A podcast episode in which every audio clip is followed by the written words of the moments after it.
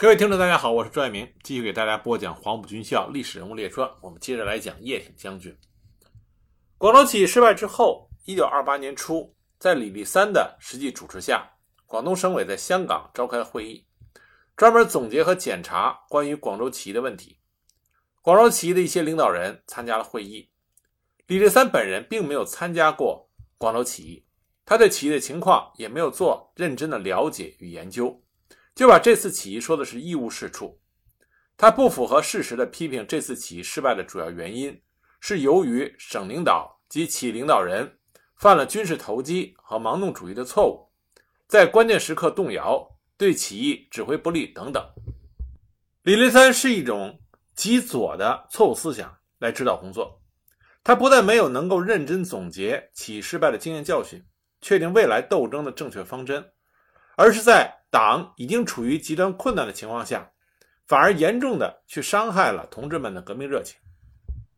在一连五天所举行的省委扩大会议上，李立三对于恽代英等许多领导同志提出的正确意见一点也听不进去，他硬是把持会议，通过了一个惩办主义的省委对于广州暴动决议案，把起义说的是一无是处。宣布对领导起义的九位党的高级干部，分别给予撤职、调下层工作、留党察看、开除党籍的严厉处分。叶挺并没有出席这次省委的扩大会议，但他同样受到了指责和处罚。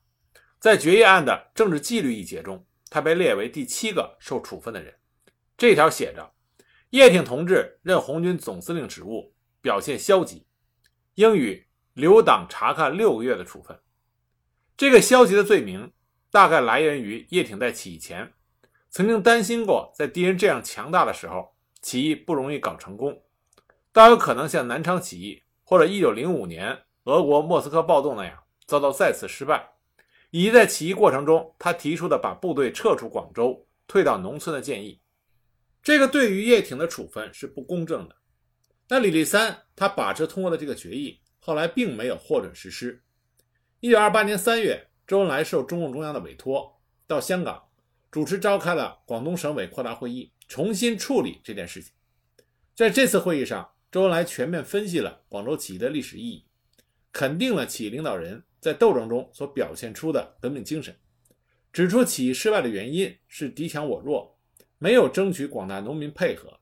在战斗形势不利时又没有及时撤退，转往农村。周恩来在分析起义失败的主要原因与经验教训的基础上，对有错误的同志提出了批评，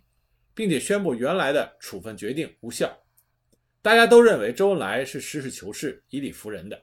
那么，省委根据周恩来的意见，又重新做了一个决议，基本上接受了中央的批评。此时，由于共产党在香港的一些机关接连遭到破坏，香港当局应国民党政府的要求，在香港也加紧搜捕共产党人。因为起义失败而撤退到香港的叶挺，更是成为他们抓捕的重点对象。经过党组织同意，1928年初，叶挺离开了香港，到马来西亚吉隆坡山区亲友处躲避一下风头。1928年6月，叶挺接到党组织的通知，要他赶到苏联莫斯科去。他到了莫斯科，结合自己在广州起义的亲身经历与体会，给党组织写了一份关于广州起义经验教训的报告。认为当时革命正处于低潮的时候，在广州这样的大城市举行武装起义是很难取得彻底胜利的。对待起义举行之后，由于敌众我寡，起义部队不能死守广州，而应及时撤离，转移到海陆丰，与彭湃领导的农民运动相结合这一问题，叶挺在报告中仍然坚持自己的看法。这个时候，中国共产党六大正在莫斯科召开，大会成立了以苏兆征。为召集人的广州暴动委员会，对广州起义问题进行了专门的讨论。在大会上，叶挺的报告受到了米夫、王明等人的严厉批评和无情打击。王明等人并没有认真的研究过叶挺所写的报告，也没有认真听取过叶挺的申辩，仅凭着个人主观臆测，就无理的斥责和攻击叶挺，毫无根据的斥责他政治动摇。在王明一伙的影响下。共产国际也没有人理睬叶挺，叶挺所遭受的这个待遇，不仅仅是中国共产党内部的问题，他还有着共产国际的外部背景。因为我们前面讲到了广州起义，共产国际参与了实际的指导，他们想把广州起义变成在中国进行城市暴动的范例，很可惜失败了。因此，苏俄和共产国际领导层对于广州起义的整个情况极为关注，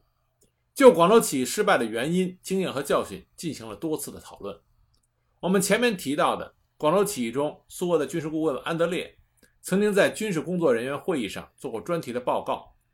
共产国际执行委员会中国问题会议，在一九二八年一月十七日、二十四日和三十一日举行。重点议题和内容是广州起义的性质、意义以及起义失败的原因。共产国际主席团听取了安德烈、纽曼、罗米纳兹、佩佩尔等人的汇报，虽然细节描述不尽相同，但是这些人一致将起义失败的原因归咎于。革命力量在军事和装备上的不足，安德烈认为广州起义的失败存在许多的客观原因：一是敌人的兵力占绝对优势；二是绝大部分工人不会使用武器和构筑街垒；三是所有中外反动势力的联合；四是起义指挥机关军事组织软弱无力，在敌军中的工作做得不够，军事工作被置于次要地位；五是黄色工会组织机器工会参加了镇压起义。但是造成失败的决定性因素是主观因素，包括一，暴动计划考虑的不周全，起义者们没有在暴动开始的时候就占领东山，抓获张发奎，使张发奎得以逃往李福林军部，组织部队对广州进行反攻；二是将占领第四军军部大楼置于次要地位，使敌人有可能进行防御；三是对四个据点的包围持续时间过长，本应将主要的力量投入到。珠江河以南地区，李福林部和军械库的进攻上，使敌人丧失积聚力量的机会，丧失主动性，并由进攻转向防御，是暴动失败的主要原因。第四条是不善于利用俘虏和工人队伍，由于叶挺的疏忽，改变队伍的决定没有执行。五是没有占领粤汉铁路车站附近的弹药武器库。六是任命叶挺为总司令是巨大的失误。叶挺不理解革命运动，实行机会主义的消极怠工方针，不相信暴动会以胜利告终。从进攻转向防御是这次暴动中最艰难的时刻之一。防御对于任何暴动来说都是灭亡。从进攻转向防御的责任主要是由叶挺来承担。七是撤退工作做得不够好。起义领导机关制定计划的时候认为稳操胜券，疏忽了可能的失败。安德烈还特别强调。这些主观因素对于暴动来说是致命的，是广州起义失败的主要原因。但他的这些论断并没有得到认同。红军总参谋部第四部部长别列金就曾经坦率地说：“这样的解释是缺乏说服力的、肤浅的，也是非马克思主义的。如果从战略的角度上讲，这次起义自始至终必败无疑，因为起义的领导人本来就很清楚敌军的数量。广州起义失败的原因在于时机选择不当。”广州当时存在着革命基础，但是实际情况和起义领导同志的策略之间是有差距的。红色工会的国际总书记罗佐夫斯基他也认为，广州起义没有考虑到列宁关于如何组织、在什么样的条件下组织起义的忠告，只是机械地挪用了列宁的理论，而未将他们和中国真正的革命形势相结合。布哈林则认为，没有足够广泛的社会基础来进行胜利的暴动。这才是根本原因。可见，把广州起义失败归咎于军事和技术上的原因是不正确的。正如聂荣臻元帅后来所说的：“从今天看，这些经验教训只能决定起义成败的大小和快慢问题，还不能决定起义成败的关键问题。从根本上说，当时正处于革命低潮，起义没有彻底胜利的可能。”这是聂荣臻元帅在五十多年之后对于广州起义。这个重大历史事件的审视，他的这个论断无疑更为冷静和客观。如果我们仔细的看安德烈的那七条原因，安德烈的一些判断实际上是正确的，也是客观的。但是，在起义失败的主要原因和主要责任上，他的结论非常肤浅，并且有失公正。叶挺在起义的前一天才到达广州，无论是起义总指挥的任命。还是他到达广州的时间，这都是由党组织安排的。即使在如此仓促的情况下，叶挺仍然对敌我力量的对比有了清醒的认识，并且能够及时的提出撤退以保存实力这样的建议，这已经非常难得了。因此，将广州起义失败的主要责任推到叶挺身上，这是非常不公平的。在六大上，王明甚至在没有任何的调查研究的情况下，对广州起义横加指责。他居然说叶挺在起义前夕才到广州是失职，而根本罔顾事实上叶挺到达广州的时间是由党组织安排的。这种无端的指责使得叶挺更加的心灰意冷。周恩来后来说，广州起义失败之后，叶挺到了莫斯科，共产国际代表说他政治动摇，共产国际没人理他，东方大学请他做报告，共产国际也不允许他去，最终叶挺离开了党，跑到德国去了。这件事情我们应该给叶挺申冤。叶挺在莫斯科所受到的这种不公正的待遇，使叶挺做出了离开党组织的决定。这个决定的做出，一方面。是因为他受到的不公正待遇，第二方面是因为叶挺他的性格宁折不弯。那么还有一个重要的原因，这和当时国共分裂之后比较混乱的思想状态有很大的关系。我们之前在讲邓演达、戴季陶、陈永博这些人的时候，反复的提起过，在国共合作到国共分裂的这段时间里边，国民党左派。中国共产党、国民党右派，他们的政治主张到底是什么？他们在信仰上的差异是什么？他们对中国社会现状的理解又有什么样的差异？只有对这些问题有了客观、公正、深入的理解，你才会明白国共合作和国共分裂这段历史到底是怎么回事。大革命时期，也就是国共第一次合作时期。中国共产党选择的是俄国十月革命的道路，是用革命手段没收包括地主土地在内一切有产者的财产。但是在国共合作时期，这个政策其实并不适当。后来在第二次国共合作的时候，中国共产党才选择了正确的做法，把没收地主的土地政策调整为减租减息。但是在第一次国共合作的时候，没有经验，究竟应该实行怎样的土地政策？即使在中国共产党内部，也是争论不休。叶挺虽然是中国共产党在部队里的最高军事主官，但是在党内的地位，他没有办法直接参加党内的高层争论。但是叶挺是一个勇于思考、摸索、有着自己的认识和主见的人，因此他对中国当时的状况，尤其是土地和农民问题，有着自己的理解。广东省是国民革命的大本营。农民运动开展的比较早，北伐战争开始前，广东省农协的会员就达到了六十四万七千七百六十六人，占全国农会会员总数的百分之六十六。其中以彭湃领导的海丰县和周其建领导的广宁县最具影响。一九二六年一月初，高要、德庆、广宁等县的大地主集中了民团土匪，进攻并占领了高要县第一、二、三区的农会。三个区的房屋被焚毁，财物被掳一空，农军死伤一百多人。这就是高要民团焚杀农村案。农会向高要县第一区区党部报告，党部通电救援。啊，这个党部是国民党党部。国民政府接受了国民大会的决议，就近命令国民革命军第四军第三十四团，也就是叶挺独立团，会同国民党高要县县长率部驰往谭押查办。一月十日，叶挺派部队赴高要县，召见了地主豪绅，强迫他们签署了解散民团和不再进攻农会的保证书。但是部队撤走之后，地主豪绅变本加厉，卷土重来，农会陷于危难境地。二十二日，国民政府政治委员会决议组织随即委员会处理事件。二十九日，随即委员会成立，会议推选了叶挺为主席。二月十五日，随即委员到达高要县，传令各大地主到案接受询问。各大地主不听，一致致信给叶挺，说要我赔银一事，不要指望。战一亡，不战亦亡，何不一战而亡？于是就向叶挺的部队进攻。经过三月五日吴村一战，叶挺率领第二营击溃了民团。八日，叶挺调集部队向地主武装的大本营罗建村进攻，逼迫他投降。派另外一个部队进攻地主民团盘踞的云州村，民团弃村溃逃。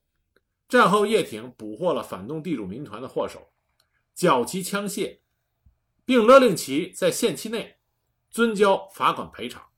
大地主一致遵令，这样高要民团焚杀农村案遂告解决。那么，在整个过程中，我们看到一个什么特点呢？就是叶挺解决问题的办法，他并不是搞激烈的阶级斗争，大开杀戒。最终，他只是缴了地主们的枪械，勒令其在限期之内交罚款赔偿。这是一种调和阶级关系的手法，而不是展开激烈阶级斗争的手法。但是叶挺的这个做法呢，被当时的中共中央认为是没有土地革命的决心。处理完高要的争端之后，叶挺就率领他的部队参加了北伐。进入湖南以后。他发现农民运动轰轰烈烈，遍地开花，惩罚地主的方法越激烈越容易通过，甚至于以革命的名义而进行毁坏庙宇、打菩萨等等非常过激的做法，这已经导致了相当一部分的农民对此不满。而农会为了保证当地能够买到价格便宜的粮食，而阻止谷米出口的政策，相当于切断了经济的动脉，阻碍了商品流通。生产无以为继，对此叶挺有他自己的态度。他认为不能这样开展农民运动，这会破坏北伐。所以，当农民运动领袖来找他请求指示的时候，被叶挺拒之于门外。叶挺作为中国共产党党员，对于当时党领导的农民运动和土地政策提出不同意见，这并不是单一的个例。当时中国共产党内部。有许多人也是在公开场合提出了不同的意见。一九二六年底，中央执行委员会委员谭平山在参加共产国际执行委员会第六次扩大全会的时候，就公开提出要修正中共土地革命政策。一九二七年三月五日，毛泽东发表了著名的《湖南农民运动考察报告》，答复当时党内外对于农民运动的责难。谭平山这个时候还是国民党的农民部长，他亲自到湖南。实地考察回来以后，在一九二七年五月发出了布告，宣称必须纠正农民之幼稚行为，尤其不能不惩办出轨而侵害多数农民的分子。至于反革命奋斗、惩办土豪劣绅，要以合法的手续进行，遵照党及政府的训令规章，需交付正式的官厅，不得自由行动。谭平山认为。大规模的征发没收会导致商业全停、秩序混乱，而反动派也可以以此为借口扩大宣传，而且容易引起帝国主义的借口干涉。当然，徐特立和周恩来都认为谭平山的担心不无理由。陈独秀在一九二六年十二月的汉口特别会议上还做过报告，认为党的一些政策太左了，为了挽救统一战线不致破裂，党外需防止右倾，党内需反对左倾。而在国民党左派中，包括宋庆龄和邓演达，他们的主张是“耕者有其田”，反对没收一切地主的土地。他们认为，源于孙中山的土地政策应该是调和地主与农民间的矛盾，保障双方的合法利益，达到“耕者有其田”的目的。由此可见，包括中国共产党内部、国民党的内部、国民党和共产党之间。中国共产党和国民党左派之间，都是有很多分歧和差异的。国共合作的破裂，不仅仅是中国共产党和中国国民党的破裂，国民党内部左右派也出现了破裂。而在中国共产党内部也同样如此，左派全面的掌权，右派彻底失败。谭平山被开除出党，而陈独秀黯然下台。那么在国民党那边呢？恰恰相反。右派全面掌权，而真正左派像宋庆龄、邓演达却陷入了困境。如果我们简单的把当时中国的政治势力看成四派的话，啊，国民党左派、国民党右派、中国共产党左派和中国共产党右派，那么国民党右派掌权中国共产党左派掌权。那么，国民党的左派和中国共产党内部的右派实际上是失败者，而恰恰是这两个失败者在政治主张上比较相近，因此他们就联起手来，筹划建立第三党，想开辟国共之外的第三条道路。谭平山早在共产国际执行委员会第六次扩大全会的时候，就公开提出要建立一个国共之外的第三党。谭平山的这个想法，他的主要目的。是想摆脱共产国际，独立探讨中国革命的道路。那么他这个想法呢，得到了国民党左派的支持。在蒋介石违背了三大政策，悍然发动四一二反革命事变之后，国民党内的左派人士宋庆龄、邓演达、陈友仁、徐谦，他们就交换了意见，相约集合同志，为了继承孙中山的遗志而奋斗到底。那么何香凝、彭泽民、张伯钧、黄吉祥。都加入了这个阵营，那么核心人物呢，就是我们前面讲到的邓演达。在邓演达和谭平山多次协商就阻挡问题达成一致的时候，这个时候中国共产党和共产国际对他们是持支持的态度，而这也是为什么在发动南昌起义的时候，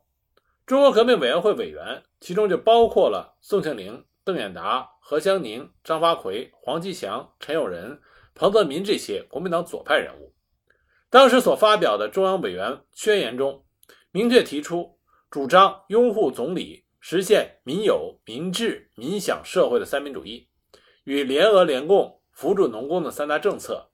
实现本党代表平民利益之主张，强调的是平民利益，而不是无产阶级利益。我们都知道叶挺和邓演达的关系非常的密切。从他后来脱党之后的表现来看，叶挺和第三党的关系应该是比较紧密的。那么，第三党的领导人邓演达对他的影响应该也是比较大的。那么，到了一九二七年九月十九日，中共中央在关于左派国民党及苏维埃口号问题决议案中，放弃了左派国民党旗帜，举起了苏维埃旗帜。随后的广州起义建立了苏维埃政权，要求杀尽一切地主豪绅。没收地主富商之一切财产。起义失败之后，中共广东省委扩大会议通过了《广州暴动问题决议案》，处分了起义中的领导同志。那么，叶挺和国民党左派的亲密关系，以及他在一些问题上靠近左派的思想认识，这些对于他遭受不公平的对待是否产生了影响，我们现在不得而知。不过，广州起义的失败以及对于广州起义领导者的处分，这使得一批共产党人开始考虑中央的路线是否正确。当然，叶挺对于自己所遭受的不公平待遇是不服气的。但是，这种不服气并不是出于对他个人的利益，而是他在考虑革命失败的原因以及中国共产党路线的正确性。在这种思考里，叶挺他在力图寻求。什么是正确的道路？而这个时候，同样进行探索的国民党左派领袖宋庆龄正在莫斯科，而邓演达在柏林。叶挺他先去的莫斯科，后来在他决定脱党之后，他去的正是柏林。一九二八年二月二十八日，当时在德国的邓演达在回复宋庆龄的信中，当时他们两个人的信件来往主要谈的是关于第三党。那么在信中呢，邓演达就说，总合起他们的意见，第三党的组织是必要的，而且容易成功的。叶挺有信给我要来德国，我前信已经告诉你，他的意见如何，盼你告诉我。显然，叶挺在启程赴莫斯科之前就已经安排好了行程，要到德国去会见邓演达。邓演达他不是共产党，他不管共产党的内部事务，他只是国民党左派。这时候，他主要的精力是放在筹备和组建第三党上。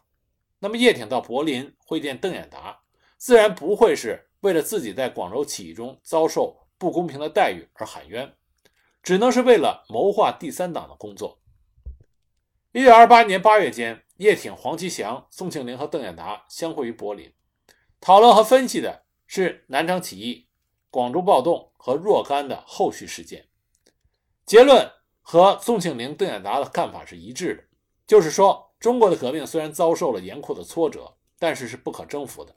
问题是在于如何把仍然忠于孙中山三大政策的成员集合和组织起来，去完成他们的任务。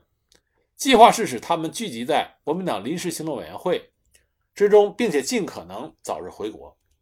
所以说，叶挺实际上是参加了组建第三党的讨论，但是叶挺并没有正式参加第三党。其实，叶挺参与第三党的相关工作，这是很容易理解的，因为叶挺在孙中山身边的工作时间非常长。他与邓演达、宋庆龄、黄吉祥的私人关系，要远比他与共产党领导人私人关系要密切得多。叶挺与邓演达年龄相近，又是广东惠阳的老乡，还一同在保定军官学校做过同窗。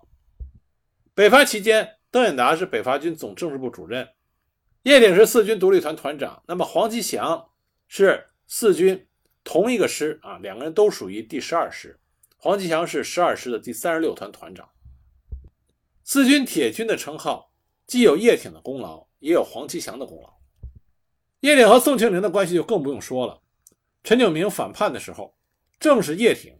作为孙中山大元帅府警卫第二营营长，专门警卫保护宋庆龄。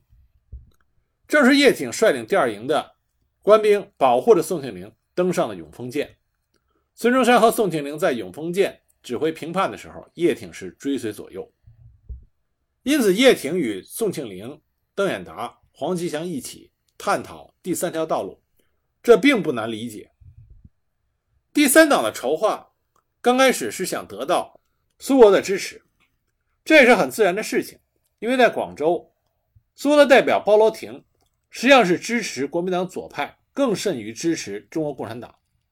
因此，在包罗廷的帮助下，1927年8月15日，邓演达到达莫斯科，受到了热烈欢迎。9月7日，宋庆龄和陈友仁也到达了莫斯科，斯大林也批示了为他们提供费用、安排活动。10月22日，宋庆龄、陈友仁和邓演达在高加索商讨成立第三党的问题。10月1日，他们发表了对中国及世界革命民众宣言，简称《莫斯科宣言》。宣告南京、武汉的伪党部中央之罪过，不承认其作用，决定成立中国国民党临时行动委员会，正式打出了第三党的旗帜。显然，当时中国共产党和共产国际在一定程度上是支持邓演达和宋庆龄等人的活动的，否则不可能有莫斯科宣言的发表。但是，由于中国国民党临时行动委员会在当时既没有正式的办事机构，也没有国外或者国内的下属组织，因此它并没有真正的建立起来。而随着中国共产党和共产国际策略的变化，很快组建第三党的活动便陷入了困境。中国共产党自从决议不再用国民党做自己的旗帜之后，自然而然就对国内的国民党左派的活动也采取了反对的态度，并且呢积极地向斯大林和共产国际报告第三党活动给中共带来的危害。在国内一些地方，许多知识分子已经退出了共产党，甚至有人要建立自己的新的政党。而谭平山在公开号召要建立一个新的真正的共产党，为首者还有原来的总书记陈独秀，心向真正共产党的还有很多地区的领导人。谭平山的行动影响到了莫斯科，中山大学里也有一些学员收到了关于第三党的材料，而且有增多的趋势。一九二八年二月十一日，向忠发向共产国际执行委员会主席团提交了报告，说中共正在分裂。被开除出党的谭平山聚集了一批人在身边，而素有铁军将领之称的叶挺，在广州起义的时候临阵脱逃，这与谭平山的影响不无关系。而谭平山等人正在策划和组织工农党，反对中共，反对共产国际，是机会主义倾向。二月十五日，向忠发再次致函给共产国际执行委员会，把这个尚处于酝酿中的组织定性为右倾取消主义者。和半孟什维克建议尽最大的可能与谭平山进行斗争，要从思想上揭露之，以便从组织上巩固中共。在一系列的情报面前，斯大林于二月二十三日主持了联共中央委员会政治局会议，把第三党定性为资产阶级改良主义政党，是孟什维克的反对工农的政党，是蒋介石和其他屠杀工农的刽子手们的驯服工具。斯大林比向忠发更进一步，把半孟什维克升级为孟什维克，既然第三党是孟什维克的，对其相关人员的监控就是必要的和紧迫的。于是，邓演达在二月二十八号写给宋庆龄的信被截获，信立即被译成俄文，交给了共产国际执行委员会监察委员会。而这封信中恰恰提到了关于第三党和叶挺赴柏林的问题。这封信惊动了斯大林。三月二十二日，斯大林主持了联共中央委员会政治局会议，就信中涉及的宋庆龄、邓演达、叶挺等人一一做出了具体的对策和安排。鉴于斯大林共产国际对第三党的这种态度，宋庆龄决定离开苏联赴德国。第三党的组织谋划者转移到了德国，但是对他们活动的监视立即跟踪而至。中共代表团命令他在柏林的成员注意叶挺的行踪，并报告叶同志在柏林担任何项工作、有何活动、是否参加了中国组经常会议等等，并指示叶挺同志转党是暂代。这个转党字面意义应当是转党的组织关系，实际上就是说把组织关系从莫斯科转到柏林中国组，这样叶挺他的组织关系就被暂代到了党外。所以说，叶挺的脱党实际上是一个非常复杂的事情，并不能简单的只理解为叶挺的意气用事。这个复杂问题是国共破裂之后，国共两党的左右派以及共产国际他们之间错综复杂关系的一个缩影和具体的体现。那么，叶挺在脱党之后，他旅居德国，但他并没有停止。自己不懈的追求和探索，那么他的人生经历又是怎样的呢？我们下集再具体给大家讲。